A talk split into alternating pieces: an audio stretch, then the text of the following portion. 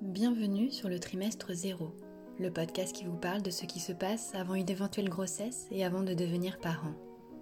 Le podcast qui s'adresse à vous, qui n'avez peut-être pas encore de bébé dans les bras, mais pour sûr un bébé dans le cœur et dans la tête. Pour la plupart des femmes et des hommes, le véritable chamboulement arrive au moment de devenir parent aux yeux de la société. Et pourtant, si ce tsunami émotionnel et existentiel arrivait bien avant, dès le simple et innocent désir d'enfant. Je suis Aurélie Ronfaux, une créative, une designer, une accompagnante, une doula, une auteure. J'ai créé mon arbre pour la vie, qui est un studio de création pour accompagner les porteurs de projets à donner vie à leurs idées, et qui est également un accompagnement dédié aux femmes, aux âmes fécondes, porteuses de vie et pour qui est désir d'enfant et chemin vers la maternité sortent des sentiers battus. Le lien entre mes différentes casquettes est la création, la créativité comme source de fécondité, l'art comme thérapie. Et ce podcast fait partie de mes explorations, un support de partage pour faire du bien, se nourrir, s'enrichir et transformer son regard sur la vie. Je suis ravie d'accueillir aujourd'hui Bertille Flory, coach santé et bien-être et patiente experte spécialisée dans l'endométriose. J'ai décidé d'inviter Bertille à mon micro car en tant que doula, je suis amenée à être aux côtés de femmes atteintes d'endométriose et d'adénomiose. Si mon rôle n'est en aucun cas le diagnostic et le suivi de ces maladies, je me suis trouvée parfois démunie face à leur douleur. Même si on parle de plus en plus de ces maladies, j'ai souhaité faire une place ici à Bertille sur un sujet si important et qui est une des premières causes d'infertilité. Bertille est atteinte d'endométriose profonde et digestive diagnostiquée quelques années auparavant, justement quand elle a essayé de faire son premier enfant. Aujourd'hui, elle n'a plus de symptômes. Ses lésions régressent et elle a trois petits garçons. Et tout cela sans hormones de substitution et sans chirurgie. Bertie a créé Endolistique pour accompagner de manière individuelle les femmes atteintes d'endométriose afin d'améliorer leur qualité de vie au quotidien. Elle travaille avec elles pour réduire, voire supprimer les douleurs, réduire la fatigue, optimiser la fertilité, améliorer la digestion et globalement vivre plus sereinement et prendre le dessus sur la maladie. Elle est la fondatrice du sommet de l'endométriose qui donne la parole à des experts pour transmettre des outils et des astuces pour mieux vivre avec la maladie. Elle a récemment publié un guide dédié à l'endobélie, les ballonnements très présents avec l'endométriose, et a co-créé le programme en ligne L'endométriose, un chemin vers soi avec une autre thérapeute. Elle donne régulièrement des conférences sur le thème de l'endométriose dans différents cadres. Elle a écrit des articles pour des sites et des marques prenant soin des femmes au quotidien. Elle fait partie du comité scientifique de l'application Easy Endo et de l'association Femmes Endo Co. Je m'excuse par avance pour les bruits parasites durant l'écoute, j'ai eu quelques soucis d'enregistrement. Et avant de vous laisser en compagnie de Bertie sur ce sujet si important, je vous invite à noter et à laisser un commentaire sur ce podcast afin de soutenir le trimestre zéro et ou à laisser un avis sur Google en tapant Mon arbre pour la vie. Pour information, mon compte Instagram a changé et c'est maintenant sous le nom de Mon arbre pour la vie by Aurélie Ronfaux que vous me retrouverez. Merci à vous d'être là pour ce rendez-vous. Je vous souhaite une bonne écoute.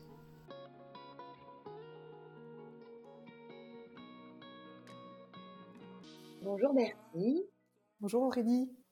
Merci beaucoup d'être avec nous aujourd'hui et d'avoir accepté mon invitation.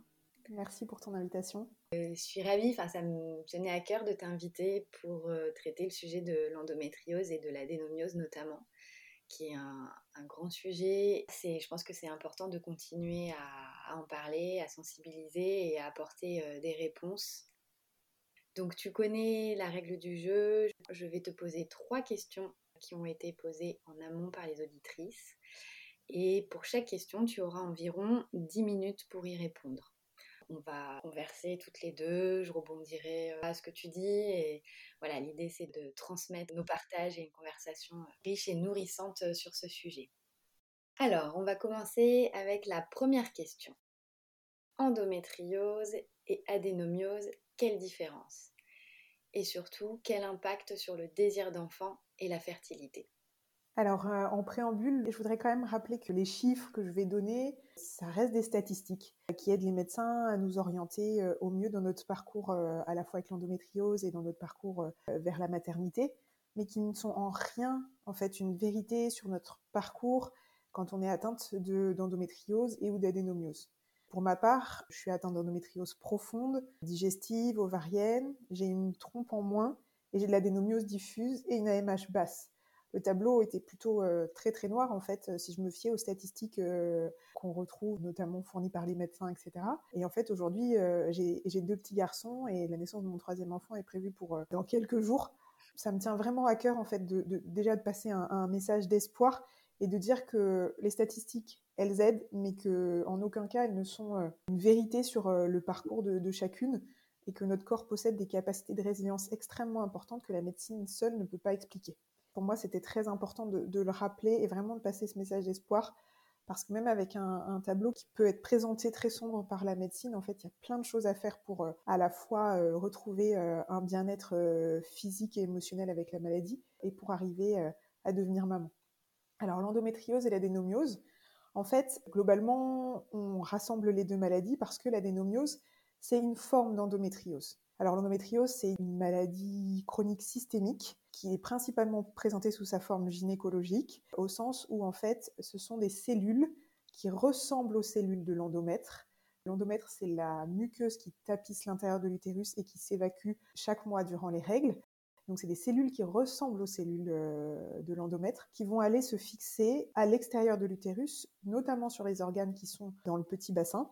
Donc, ça peut être sur les ovaires, sur les trompes, sur la vessie, sur le rectum, mais euh, potentiellement euh, aussi plus haut dans le corps, puisqu'il y a des femmes qui ont des lésions sur le diaphragme, ont des lésions sur l'intestin.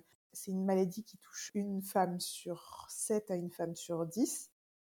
Jusqu'à il y a quelques jours, le délai de diagnostic était annoncé de 7 ans, mais en fait aujourd'hui il est plutôt de 10 ans. Ça c'est l'endométriose. La principale information qu'il faut savoir, c'est que ça cause des douleurs très importantes, notamment pendant les règles, mais pas que. Que ça hum, peut générer de l'infertilité. C'est un des symptômes euh, majeurs de l'endométriose. Ça cause des douleurs pendant les rapports sexuels, beaucoup de fatigue. Ça peut aussi causer des problèmes digestifs, des problèmes urinaires. Toutes les femmes n'ont pas tous les symptômes, et puis l'étendue des lésions, c'est-à-dire le, nombre de lésions, la quantité de lésions, n'est pas corrélée avec la douleur. C'est-à-dire qu'on peut avoir une femme qui a beaucoup de lésions et qui n'a pas beaucoup de douleur, et inversement une femme qui a pas beaucoup de lésions et beaucoup de douleur. Et alors l'adénomiose, en fait, c'est une forme d'endométriose qui est localisée dans l'utérus. C'est-à-dire qu'en fait, au niveau de l'utérus, on a l'endomètre, comme je le disais, qui est la muqueuse qui tapisse l'intérieur de l'utérus, et le muscle en lui-même, qu'on appelle le myomètre. Alors les détails euh, scientifiques, je les donne parce que pour moi c'est important de bien comprendre comment fonctionne euh, notre corps de femme. Mais l'idée c'est qu'en fait il y a une partie de l'endomètre qui va aller pénétrer dans le muscle et du coup ça génère euh, des règles très abondantes, ça génère des douleurs pendant les règles et ça peut générer aussi des, saignements entre les règles. On peut être atteinte d'adénomiose sans être atteinte d'endométriose, on peut être atteinte d'endométriose sans être atteinte d'adénomiose, mais en fait, euh, globalement, elles sont quand même euh, souvent associées, ces deux pathologies. Les deux sont des pathologies entre guillemets bénignes, c'est-à-dire que c'est pas des maladies qui vont euh, dégénérer et potentiellement euh, évoluer vers des maladies graves qui peuvent euh, entraîner vraiment des, situations très compliquées. En revanche, c'est des pathologies qui sont très difficiles à vivre au quotidien. Quand on a des douleurs, ça peut empêcher d'aller travailler, ça peut empêcher de sortir avec ses amis, ça peut empêcher d'aller faire ses courses, de prendre sa douche. Voilà, parce que les douleurs peuvent être très importantes. Quand tu parlais de diagnostic qui est passé de 7 à 10 ans pour l'endométriose, J'imagine qu'il en est de même pour l'adénomiose. Alors les chiffres euh, sur l'adénomiose, je ne les connais pas, mais en fait, comme l'adénomiose est une forme d'endométriose, en fait, dans l'endométriose, on retrouve à la fois euh, l'endométriose euh, ovarienne, l'endométriose digestive, on parle d'endométriose péritonéale, et l'adénomiose, ça fait partie de toutes ces formes d'endométriose. En fait. Donc je pense que les, chiffres sont, doivent être globalement les mêmes. Il y a différentes formes d'adénomiose. Il y a ce qu'on appelle l'adénomiose diffuse, où on retrouve de nombreux euh, foyers disséminés sur l'ensemble du muscle de l'utérus. L'adénomiose focale, où il y a quelques foyers localisés. Et puis l'adénomiose externe, c'est quand en fait l'endométriose pelvienne profonde vient infiltrer le muscle par l'extérieur. Dans 6 à 20% des cas, adénomiose et endométriose sont associés. L'adénomiose, elle touche 10 à 13% des femmes. Et en fait, dans 25% des cas, les femmes qui ont de l'adénomiose ont entre 36 et 40 ans. Et ça, ça s'explique notamment, et on en reparlera euh, tout à l'heure peut-être, ça s'explique notamment parce que l'adénomiose, elle se développe et s'approfondit au cours des grossesses. Mmh. Est-ce que tu peux nous en dire plus sur l'impact, même si tu en as un petit peu parlé et qu'on peut l'imaginer, l'impact qu'ont ces maladies sur le désir d'enfant et la fertilité? S'il y a eu un diagnostic avant, mais j'imagine que le diagnostic n'est pas forcément posé avant. Oui, alors en effet, le diagnostic en fait d'endométriose et d'adénomiose, il est souvent posé au cours d'un parcours d'infertilité. En fait, l'endométriose, quand je dis endométriose, ça englobe hein, l'adénomiose. Mmh. C'est la première cause d'infertilité féminine Bien souvent, les femmes restent avec leur douleur euh, durant euh, les menstruations en se disant que c'est normal d'avoir mal, c'est normal de pas être bien, que ça fait partie euh, du quotidien normal d'une femme. C'est des choses qu'on a entendues de la part de nos mamans, c'est des choses qu'on a entendues de la part des médecins. Et donc on reste avec ces douleurs et en fait quand on cherche à concevoir et qu'on commence à investiguer un peu quelles pourraient être les, les, causes, on tombe souvent sur, sur l'endométriose non, en fait, ce n'est pas normal d'avoir mal euh, pendant les règles. Et donc, euh, si vous êtes dans le cas euh, d'une femme qui a des douleurs vraiment invalidantes pendant les règles ou vous avez une femme dans votre entourage qui a ce souci et qui a des difficultés à, avoir un bébé, ça peut être intéressant d'évoquer le sujet avec le corps médical pour aller voir s'il n'y a pas une endométriose qui n'aurait pas été diagnostiquée parce qu'en fait, ça a un véritable impact en termes de fertilité pour plusieurs raisons. Les raisons sont les suivantes. L'inflammation, en fait, les lésions d'endométriose, elles ne sont pas reconnues par le corps comme normales. Et donc, le système immunitaire va passer euh, son temps à combattre les lésions comme si c'était des envahisseurs. Et donc, ça génère une inflammation chronique. C'est ce qui va générer la douleur, mais ça peut aussi faire gonfler le ventre. Et c'est euh, dommageable, en fait, pour la fertilité puisque ça peut euh, empêcher euh, une bonne ovulation, ça peut empêcher la rencontre entre le spermatozoïde et l'ovocyte, euh, ça peut empêcher l'implantation correcte de l'embryon dans l'utérus. Dans les autres causes de la baisse de la fertilité à cause de l'endométriose, il y a les adhérences. Les adhérences, en fait, c'est le fait qu'à cause des lésions d'endométriose et des saignements répétés à chaque règle, en fait, les lésions d'endométriose saignent comme l'utérus, en fait, pendant les règles. Et donc le sang ne peut pas s'évacuer puisqu'il n'y a pas de porte de sortie puisque c'est dans le ventre. Et donc les, organes vont commencer à se coller entre eux. Et ça peut euh, potentiellement, ça peut coller les trompes euh, au niveau euh, de l'utérus, ça peut coller les ovaires au niveau de l'utérus, etc. Et donc ces adhérences peuvent induire une baisse de la fertilité puisque du coup, les organes ne sont plus aussi mobiles et ne permettent potentiellement pas la rencontre entre le spermatozoïde et l'ovocyte et la bonne migration de l'embryon jusqu'à l'utérus. C'est notamment comme ça en fait que euh, le gynécologue qui m'a euh, opéré euh, de la grossesse extra-utérine que j'ai eue en 2016 a expliqué la grossesse extra-utérine parce qu'en fait j'avais les deux ovaires et les deux trompes qui étaient collés à l'utérus et il m'a dit l'endométriose peut expliquer les grossesses extra-utérines par le défaut de mobilité des organes et notamment des trompes.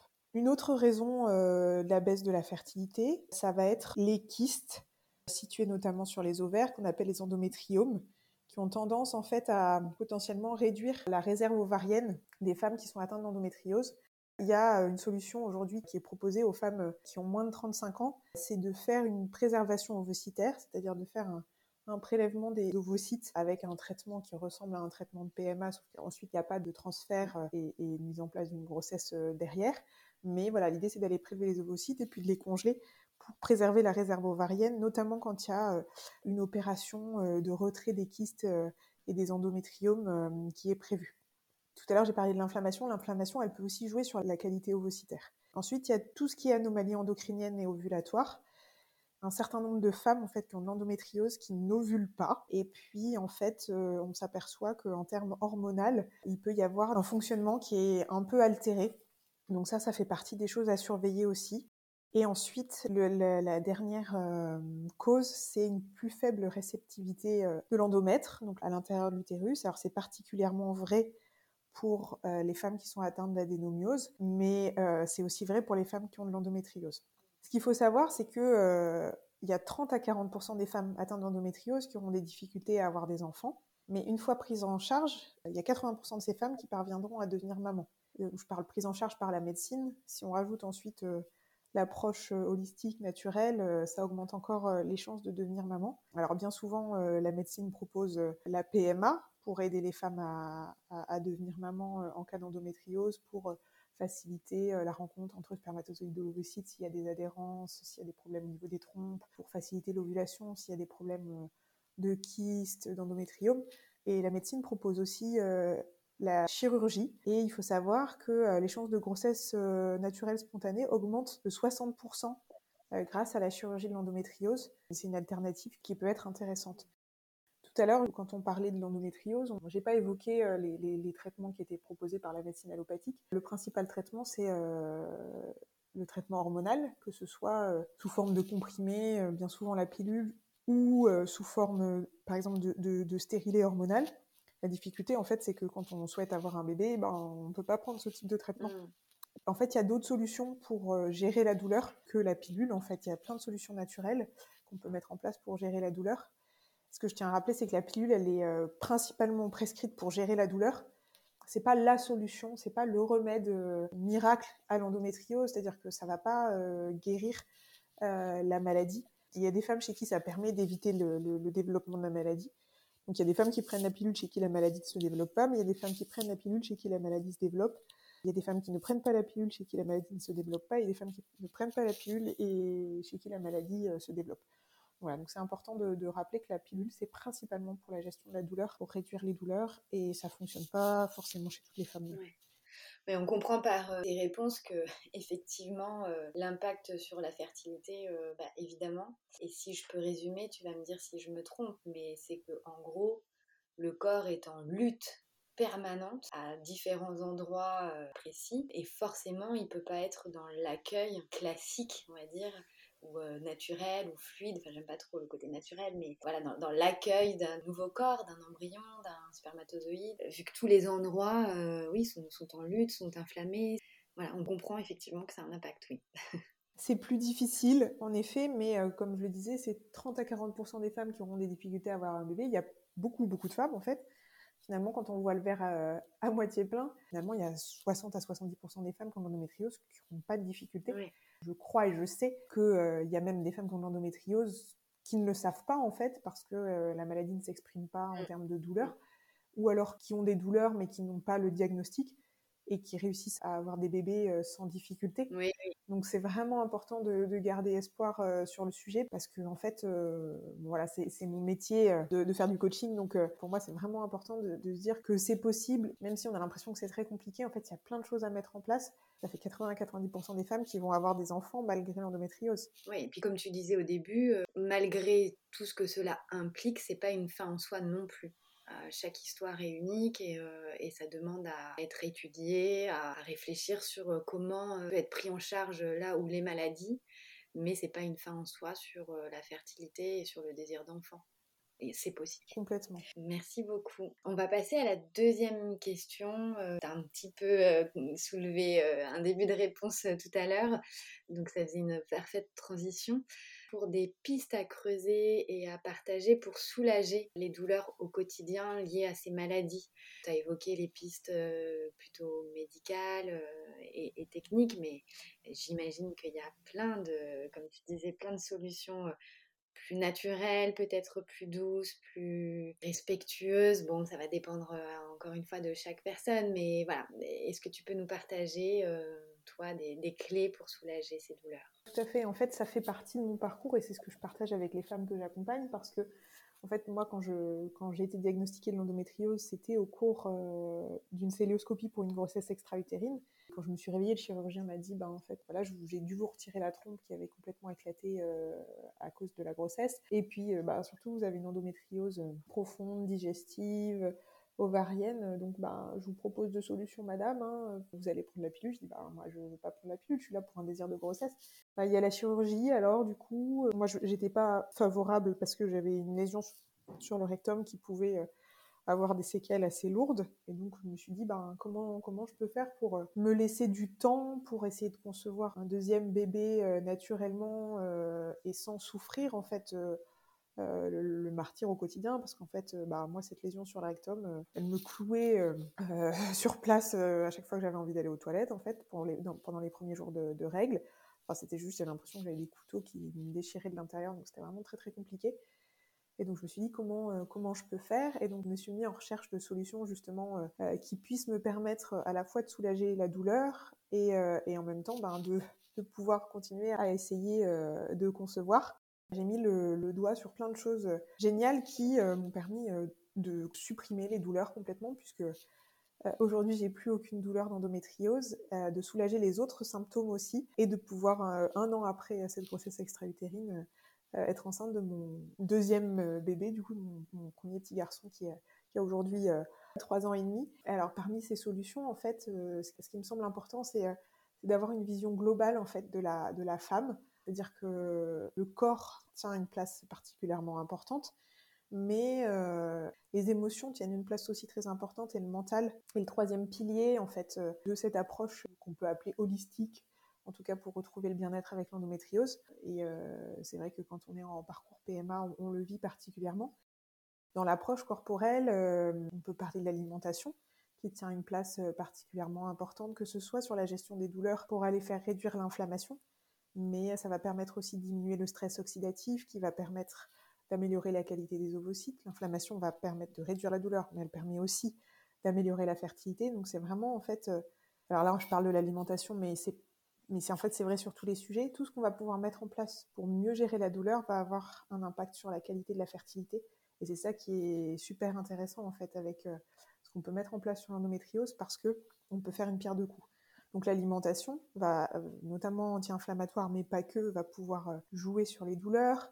La gestion du sommeil aussi, parce que en fait, quand le corps manque de sommeil, il va provoquer de l'inflammation. C'est des mécanismes hormonaux euh, qui sont bien connus. Donc bien dormir, c'est fondamental pour gérer l'inflammation, pour euh, un bien-être avec la maladie.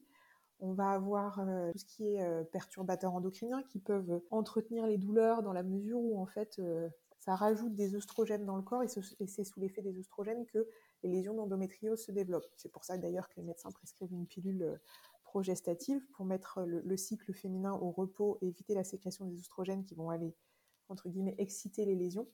Donc aller euh, travailler sur les sources de perturbateurs endocriniens euh, qui sont dans notre environnement, hein, que ce soit dans notre alimentation, dans nos produits d'hygiène, nos produits de beauté, nos produits d'entretien. Ça va aussi jouer sur le fait de, rétablir un peu l'équilibre hormonal et donc euh, de soulager les douleurs puisque euh, l'inflammation sera moins importante euh, avec un taux d'œstrogène qui est plus régulier. On va avoir la gestion du stress, les émotions tiennent une grande place dans la génération des douleurs. En fait, on dit bien souvent, bah non, l'endométriose c'est pas une maladie psychologique. Non, c'est pas une maladie psychologique. Les lésions, elles sont réelles, mais en fait, les émotions, c'est pas psychologique. Les émotions, elles sont dans notre corps. Quand on est stressé, on va avoir, par exemple, les mains moites, on va avoir euh, une boule dans le ventre, et on peut pas nier en fait euh, l'impact de nos émotions sur notre corps. Et c'est particulièrement vrai sur, sur l'endométriose et sur les douleurs qu'on peut ressentir. Et inversement, les douleurs vont avoir un impact très fort aussi sur nos émotions au quotidien. Donc toute cette partie émotionnelle, elle est intéressante à aller travailler. Comment euh, je peux potentiellement euh, mieux traverser euh, les émotions du quotidien et les émotions que je peux vivre au cours d'un parcours PMA qui est, c'est jamais forcément évident. Mm. Ça va jouer beaucoup sur mon état de bien-être au quotidien, sur les douleurs et puis sur la fertilité de manière plus globale. Et, et excuse-moi, si euh, je creuse un tout petit peu de manière plus précise sur une émotion, par exemple du stress, qui va être liée, euh, bah, par exemple, euh, au fait de savoir qu'on a cette maladie, euh, au fait de savoir qu'on est en parcours de PMA et à tout ce qui nous attend, on peut se dire que c'est normal d'être euh, dans une situation de stress.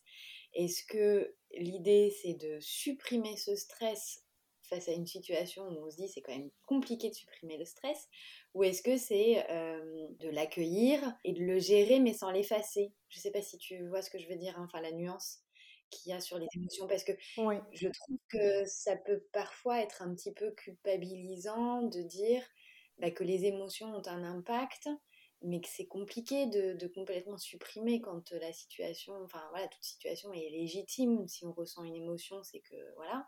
Quand tu parles de gestion, c'est ça, c'est accueillir, c'est euh, accepter, mais c'est pas forcément effacer. Complètement. Tu le dis très justement, c'est traverser l'émotion en fait. Ouais. Les émotions, elles sont complètement naturelles et c'est important euh, de pouvoir euh, en avoir entre guillemets, de se laisser, de s'autoriser à en avoir qu'elles soient euh, agréables ou désagréables. Et d'ailleurs, je n'aime pas parler d'émotions positives ou négatives parce que c'est connoté. Donc, ouais, l'idée, c'est plutôt agréable ou désagréable. Qu'est-ce que je ressens dans mon corps?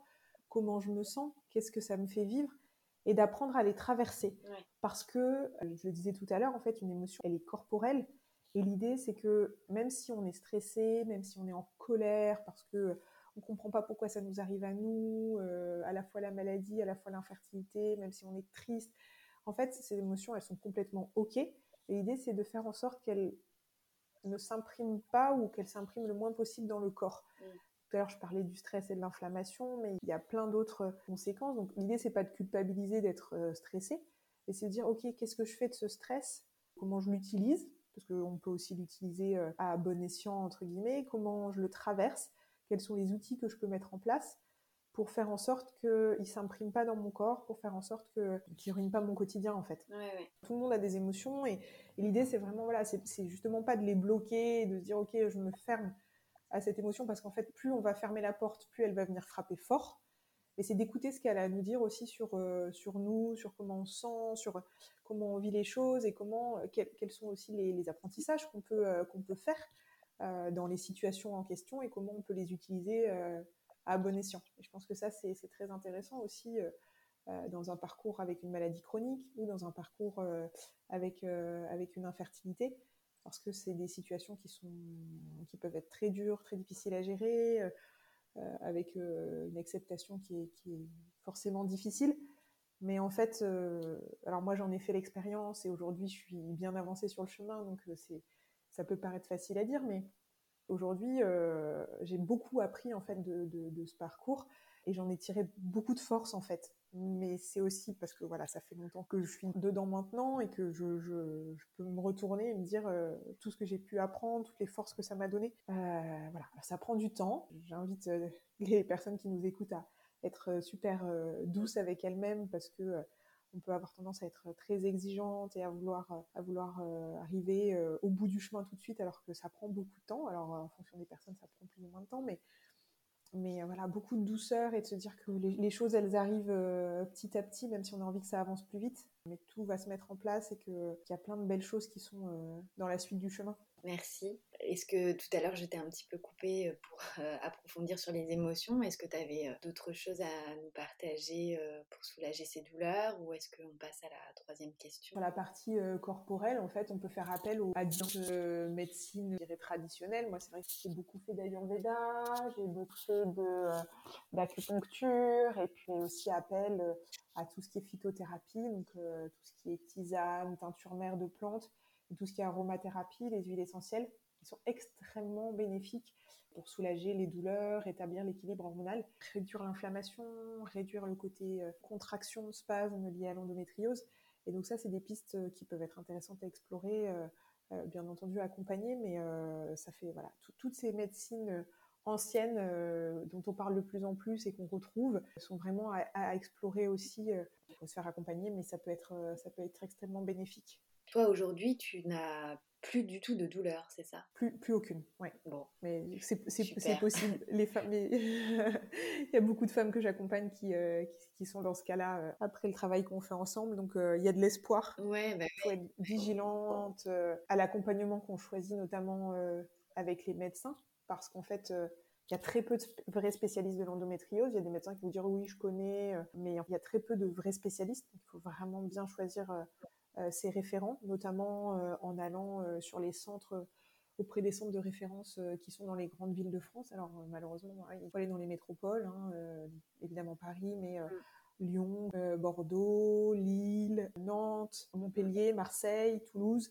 Alors évidemment, ça peut faire faire de la route à certaines, mais c'est important d'être très bien prise en charge, à la fois sur la partie euh, traitement, mais aussi sur la partie chirurgie, parce qu'il euh, y a une étude qui est parue récemment qui montre que euh, si on ne choisit pas le bon chirurgien, le bon type de chirurgie, on peut être à sa cinquième ou sixième opération sans avoir de vraie amélioration, voire en ayant des complications plus importantes, avec des douleurs plus importantes. Et puis, dans ces centres, on trouve, et ça c'est, ça c'est quelque chose qui me tient beaucoup à cœur, des programmes d'éducation thérapeutique, qui sont des programmes qui permettent aux femmes de découvrir des outils pour mieux gérer la douleur. En général, c'est des parcours qui sont euh, gratuits, dans lesquels on va, on va retrouver différentes euh, spécialités euh, qui sont pas forcément des spécialités médicales, mais ça peut être des spécialités paramédicales, ou même des naturopathes, des sophrologues, qui vont aider les femmes dans la gestion de la douleur. Et c'est intéressant de se rapprocher de ces centres pour pouvoir bénéficier de ces parcours qui offrent des vrais compléments euh, à l'approche médicale. Et avant de passer à la dernière question, euh, je pense à ça quand tu dis que c'est bien d'aller dans des centres spécialisés euh, sur ces maladies qui ne sont pas forcément à côté de chez nous.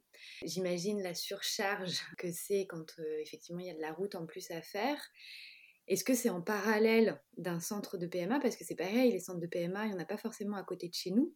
Mais quand on doit multiplier euh, les allers-retours vers un centre euh, d'endométriose et un centre de PMA qui lui aussi va être loin, euh, est-ce que tout ça, ça peut être lié? Est-ce que c'est un médecin qui va être spécialisé en endométriose et ensuite un autre médecin qui va être un gynéco référent pour son parcours de PMA Est-ce que les gens avancent main dans la main? Est-ce que c'est à nous de construire le parcours? Enfin, tu vois, qu'est-ce que, est-ce que, est-ce que rapidement, parce qu'on a un petit peu dépassé, euh, tu, peux me dire quelque chose? En général, les centres d'endométriose, ils sont euh, multidisciplinaires.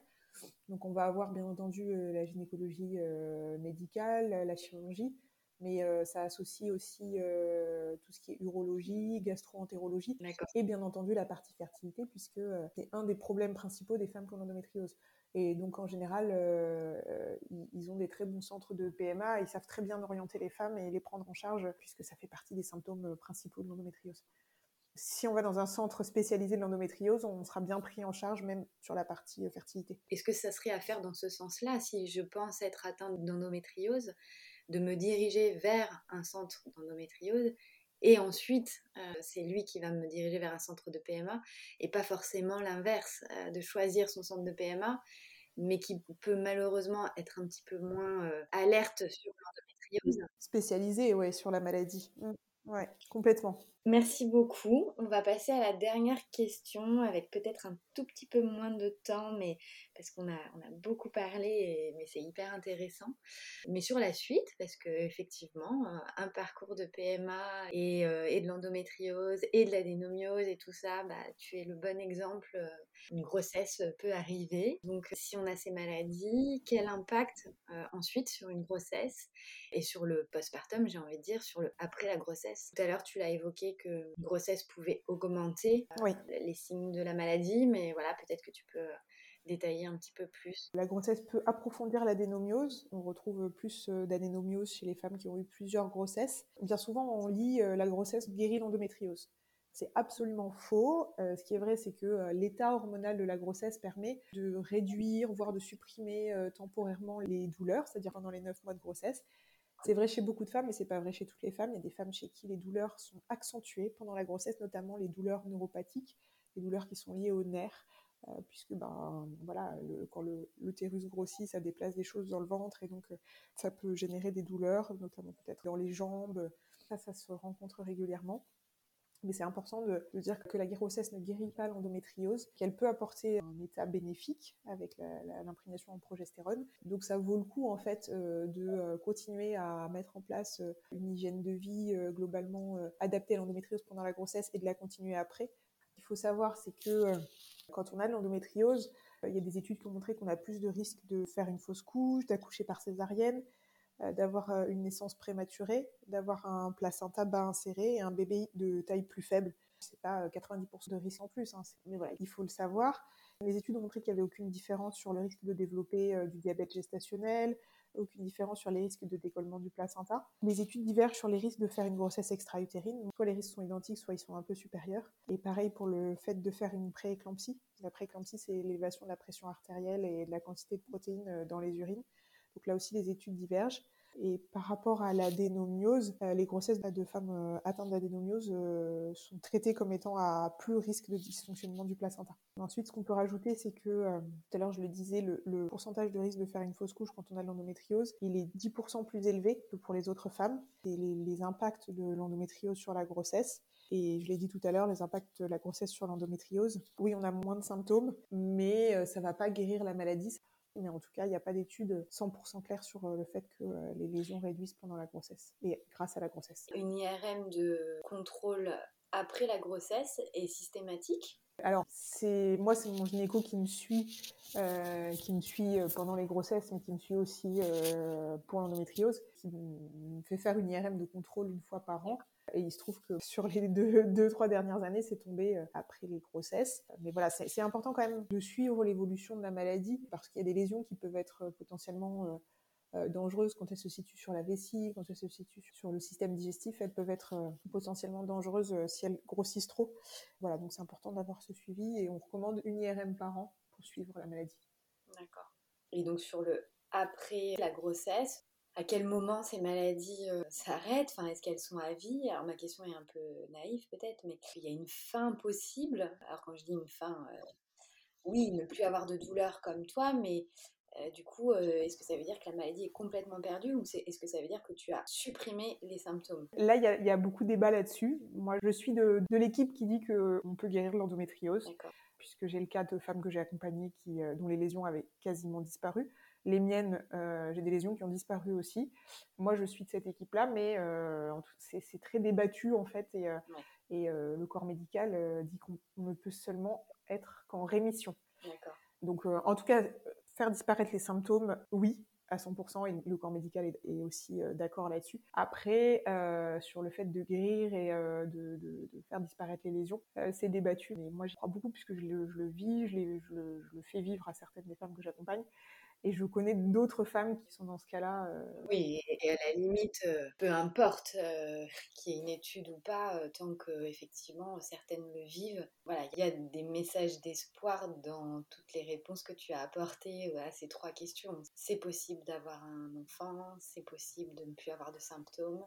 Et en fait, si on met en place un suivi durant le projet bébé, il faut le continuer, mais c'est pas une contrainte, c'est juste un mode de vie qui est peut-être plus en accord avec euh, bah, son corps et la connaissance de son corps aussi. Oui, complètement. Puis c'est une façon, en fait, moi je m'aperçois que j'ai complètement changé ma façon de vivre et de voir, de voir le quotidien. Voilà, mon rapport à l'écologie a changé, euh, à la consommation. Enfin voilà, il ça, ça, y a beaucoup, beaucoup de choses qui ont évolué. Alors moi, ça fait 5 ans, euh, presque 6 ans que je suis dans ce parcours, donc c'est ça y a, voilà, ça prend du temps, etc. Et puis tout le monde ne veut pas, voilà, j'ai cheminé et tout le monde n'a pas forcément vocation à faire euh, comme moi, hein, bien entendu, mais euh, c'est vrai que moi, ça a changé beaucoup, beaucoup de choses dans ma vie, jusqu'à cette reconversion professionnelle, d'ailleurs. Eh ben, écoute, merci beaucoup, Bertie, pour euh, toutes tes réponses. J'espère que ça vous aura éclairé un petit peu sur ce que potentiellement vous vivez ou sur ce que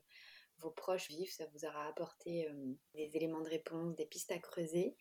Je ne sais pas si tu veux conclure sur euh, quelque chose de particulier ou si euh, bah voilà, la conclusion était déjà très jolie et pleine d'espoir. L'espoir, c'est, pour moi, c'est vraiment ce que j'essaye de transmettre aux femmes que j'accompagne, que ce soit sur le sujet de la douleur, que ce soit des douleurs, que ce soit sur le sujet de la fertilité, ou le fait de vraiment euh, prendre le dessus sur la maladie, de vaincre la maladie. C'est vraiment ce message-là que je souhaite transmettre. Euh, c'est pas parce qu'à un instant T il se passe quelque chose que, que, ça sera pour toujours comme ça. Faut vraiment garder espoir sur euh, le fait de retrouver euh, un mieux-être, le fait de, de, de, devenir maman et tout ça. C'est vraiment. voilà, moi je suis passée par des phases très difficiles avec la maladie, avec l'infertilité, et c'est possible en fait le chemin il peut être sinueux, mais euh, il sera lumineux au bout du compte. Ouais, et puis c'est important d'être bien accompagné, bien entouré de thérapeutes et médecins et autres qui sont à l'écoute de ce que vous vivez parce que tout ça euh, n'est pas imaginaire. Non, pas du tout. c'est bien une maladie euh, physique et c'est important de le dire et de le répéter. Eh bien écoute, merci beaucoup. Merci à toi Aurélie, j'étais ravie de, pouvoir partager tout ça. Ouais, merci, merci. Et puis bah, moi je te souhaite des bonnes, euh, je sais pas comment on peut dire, des, bons prochains jours euh, pour ce qui va t'arriver et, euh, et, au plaisir d'échanger de nouveau avec toi. À bientôt. Merci beaucoup, à bientôt. Voilà encore un épisode riche en informations et en foi. Une foi en soi, en la vie et en ses projets. Bertie en est un bel exemple et elle nous le transmet au quotidien de par son métier et sa philosophie de vie j'ai souhaité consacrer un épisode à l'endométriose, car comme elle le disait, nous sommes nombreuses à être concernées, et si ce n'est pas directement, cela l'est forcément avec une femme de notre entourage. Il n'y aura jamais assez d'informations à ce sujet, alors c'est une petite pierre à l'édifice de la sensibilisation et de la connaissance. Merci Bertie de nous avoir enrichis. Je retiens que l'endométriose est l'une des principales causes de l'infertilité, mais qu'elle n'est en aucun cas une fin en soi. Au contraire, Les chiffres parlent et beaucoup de femmes atteintes de ces maladies peuvent un jour embrasser pleinement leur désir d'être maman. Si le sujet vous intéresse, n'hésitez pas à aller découvrir le compte de Bertie Flory, ses coordonnées sont dans le descriptif du podcast. Pour information, Bertie organise du 26 juin au 1er juillet un nouveau sommet de l'endométriose dédié à la fertilité avec l'endométriose. Son sommet rassemble une vingtaine d'experts des questions de fertilité avec cette maladie chronique qui proposeront des solutions et des possibilités qui existent pour optimiser la fertilité et réaliser un désir d'enfant malgré les difficultés que peut poser l'endométriose. Enfin, en attendant le prochain épisode en compagnie d'une spécialiste de l'Ayurveda et du Fertility Brace, spoil alert, n'hésitez pas à découvrir mon compte Instagram et mon site internet www.monarbrepourlavie.fr et sur Instagram Mon Arbre pour la Vie by Aurélie Ronfaux. À travers le trimestre 0, j'ai le plaisir de vous partager des points de vue, des réflexions, des pratiques, des outils, des mots, des clés pour cheminer afin que vous puissiez vous approprier votre parcours et avancer selon votre histoire. Ce qui est juste pour l'une l'est peut-être moins pour une autre. À chacune de trouver son équilibre. Avec mes invités, nous ne donnons aucune recette miracle. Il n'y en a pas, me semble-t-il, ou alors je ne suis peut-être pas encore au courant. Nous n'imposons aucune règle à suivre, nous apportons juste quelques lumières pour éclairer vos chemins de vie et compléter celles qui brillent déjà au-dessus de vous.